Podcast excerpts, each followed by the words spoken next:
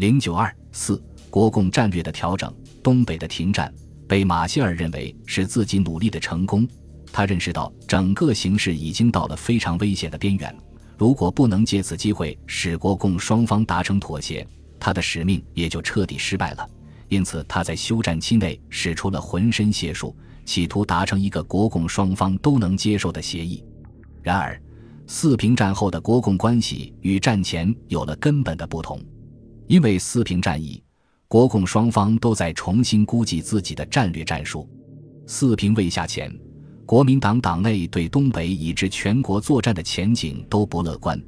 据长期在蒋身边的唐纵所记，此次东北问题。是我们对于情况判断的错误。当初以为东北之共军不堪一击，故不接受调处。现因苏军援助共军之故，共军实力增强，欲调处而不可得，政府感觉苦闷万状。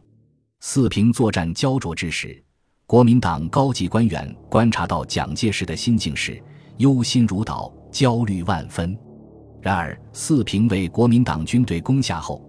国民党内的气氛发生了明显的变化，国民党上下都迷信军事之影响有决定性之作用，不仅主战派兴高采烈，即便是温和派也开始动摇不定。蒋介石更是得意洋洋。五月二十日，蒋介石召集党政最高小组会议，决定对中共采取严厉态度。五月二十三日，国民党军队进入长春的当天。蒋介石以胜利者的姿态飞抵沈阳视察，在他二十五日给宋子文的信中写道：“此地实际情势与无人在南京所想象者完全不同。只要东北之共军主力溃败，则关内之军事必易处理，不必顾虑共方之刁难与叛乱也；只要东北共军之主力消灭，则关内关外之事皆以为利，以作慎密之处置。”请勿过虑。宋子文在与马歇尔的谈话中也大谈共军除一部分外，本属乌合之众，经此次打击，势必瓦解无疑。军令部长徐永昌则向蒋建议，如其胜任，应即向共逐渐进攻。今日不办，仅就断交通扼我经济一事，即到政府而有余。因为国民党的这种认识，必然导致其战略向战争方面倾斜。也因此而使停战令下达后的全国局势仍然处于紧张之中。中共方面对四平战役的结果同样有自己的估计。长春失守的次日，毛泽东为中共中央起草致南京中共代表团电，指出退出长春后，无论政治上、军事上，我方已获自由，并非不利。这里所说的自由。实际是指四平之战解除了中共原先在核与战问题上的某些顾虑和约束。中共对于东北问题的态度是：我方让步至长春双方不驻兵为止，此外一概不能再让。每讲要打由他们打去，要占地由他们占去，我方绝不承认他们的打与战为合法。更重要的是，四平战役直接导致中共对全国形势估计的变化，直到四平失守前。中共一直认为国民党对我军实力、国际舆论及国内人心有所顾虑，故尚不敢立即发动全国内战。但四平战后，国民党趾高气扬，使中共认为内战已临全面化边缘，恐难有挽救可能，并因此而布置作战准备工作。从根本上说，国共双方在抗战胜利后建立起来的互相信任是非常脆弱与不稳固的。国民党二中全会前后，这种互信已经受到了强烈的冲击。四平之战，则是这种互信荡然无存。周恩来就对马歇尔说：“现在的中心问题是双方没有互信，在一切问题上彼此的信心都破坏了，很难想象这种互信会在半个月的停战期内再次建立起来。”实际上，四平战斗刚刚结束，中共中央已通报在重庆的周恩来。我在大局上仍忍耐，唯需取局部报复手段。这种报复即是将战争引向关内，以减轻东北的压力。中共中央指示陈毅在山东攻击金浦路上泰安、兖州地区的吴化文部、德州王继祥部和交济路上张店、周村地区的张景岳部，理由是一则时局发展是逐渐的，不是突然的。我宜从小的打起，显得有理；不宜从大的打起，显得无理。二则消灭上述三步后，看完方如何动作，然后决定我主力使用方向。方部限于被动。三则，我可于运动中消灭增援之敌。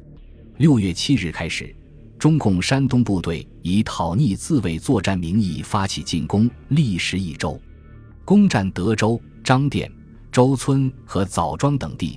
几乎占领了山东全境。中共的行动使蒋介石感到华东地区中共部队的威胁，更加强了他准备在关内动武的决心。他在六月停战谈判中重点强调苏北和交集路问题，实际上已是在为不可避免的战争准备借口。尽管国共双方都在准备战争，但在马歇尔的调停下，停战谈判仍在继续进行。三人小组会议也在东北停战后恢复举行，国民党代表换成了原军令部部长徐永昌。蒋介石在停战声明中提出，在十五天停战期中，应商定停止东北冲突，恢复国内交通及实施整军协议之办法。蒋原本并不感兴趣的整军协议，现在成了他强调的重点，因为他急于通过对军队的整编框住中共的手脚。同时，通过解决交通问题，使国民党军队的调动可以运用自如。因此，蒋指示对以上三事之协定，必须同时签字，不可再有先后之分，以免共党继续拖延也。六月停战期的谈判，在恢复交通、军调部工作和停止东北冲突等问题上，国共双方较快达成了协议。这就是六月二十四日国共委三方草签的。恢复华北、华中交通线指令，解决执行小组、交通小组北平军调部及长春军调分部中某些争执之条款和终止东北冲突之训令。关于交通的协议规定，华北、华中一切交通线立即恢复，铁路修复立即进行。拆除碉堡时，铁路沿线重要车站、隧道、桥梁一千米以内之碉堡可以不拆。郑州以西以南之碉堡不拆，陇海路徐郑段缓拆。中共区域铁路员工由交通小组考核决定任用，各路均限定修复期限，最短者同蒲路仅三十天，最长者金浦路也只九十天。关于军条的协议规定，当小组内意见不能一致时，美方代表可直接向上单独提出报告，请求指示，决定何时何处进行调查。命令停战及实行隔离部队。当执行部内意见不能一致时，美方代表可单独提出报告，请求指示、指导命令或指示之执行。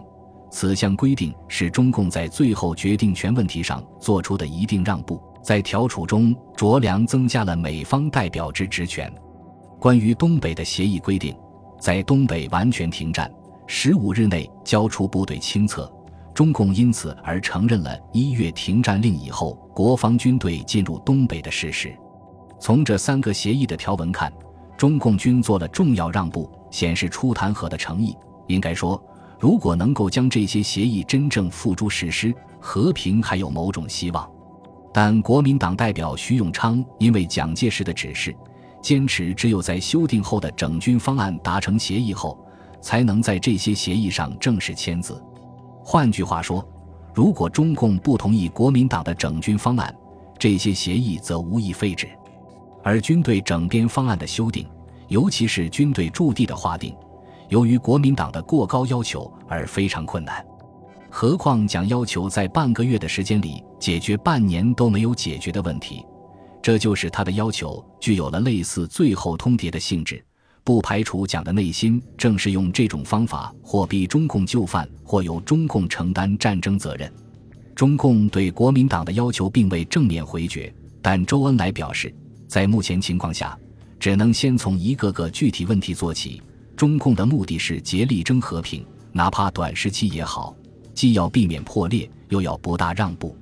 国民党却无异于此，在谈判中采取了步步紧逼。以求彻底解决的方针。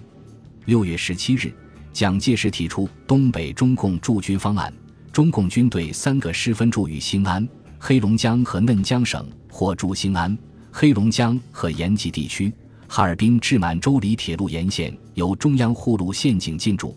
如中共同意该方案，其军队必须撤出热河、察哈尔两省及山东烟台和威海卫两地。双方在山东恢复六月七日的军事位置。在十八日，徐永昌、于大为和周恩来的会谈中，国民党又提出，中共军队在关内的五个军应集中在陕北、山西上党、河北大名、山东临沂、察北五个地区。这意味着中共还应退出苏北。这是一个极其苛刻的方案。不仅中共在东北的军队被限制于北满狭小偏僻的地区。而且，中共在华北的地位还将受到重大削弱，军队将被挤出城市和铁路沿线，而被分割部署在若干偏僻孤立、互不联系的地区。周恩来在见到这个方案的当天致电中共中央，称蒋的方案混蛋之至，战役已大明，蒋有可能将东北问题再拖数日，而先在苏北、山东开刀，并及热河。他建议中央令各地。尤其是苏北、山东、东北、热河，速做各种准备，迎接蒋方进攻。在和马歇尔的谈判中，周恩来表示，蒋的方案完全出乎意料，而且感到愤慨。政府是在出难题，使问题不能解决。他明确告诉马氏，中共要求东北驻军增加为五个师，驻安东、牡丹江、齐齐哈尔、陶安、哈尔滨，关内军队驻地应另行商谈。且应规定双方驻地。至于退出所占城镇，原则上双方应退出一月十三日后所占之地。周恩来坦白地对马歇尔说：“蒋介石就是要先把此事弄成合乎他的愿望，如一切都照他的希望实现，他放心了；而我们就不能放心了，因为一切都无保证了。当时谈判的实情如此，一方放心，另一方必然不放心。”而这又是因为东北开战之后一系列冲突造成的连锁反应。本集播放完毕，感谢您的收听，喜欢请订阅加关注，主页有更多精彩内容。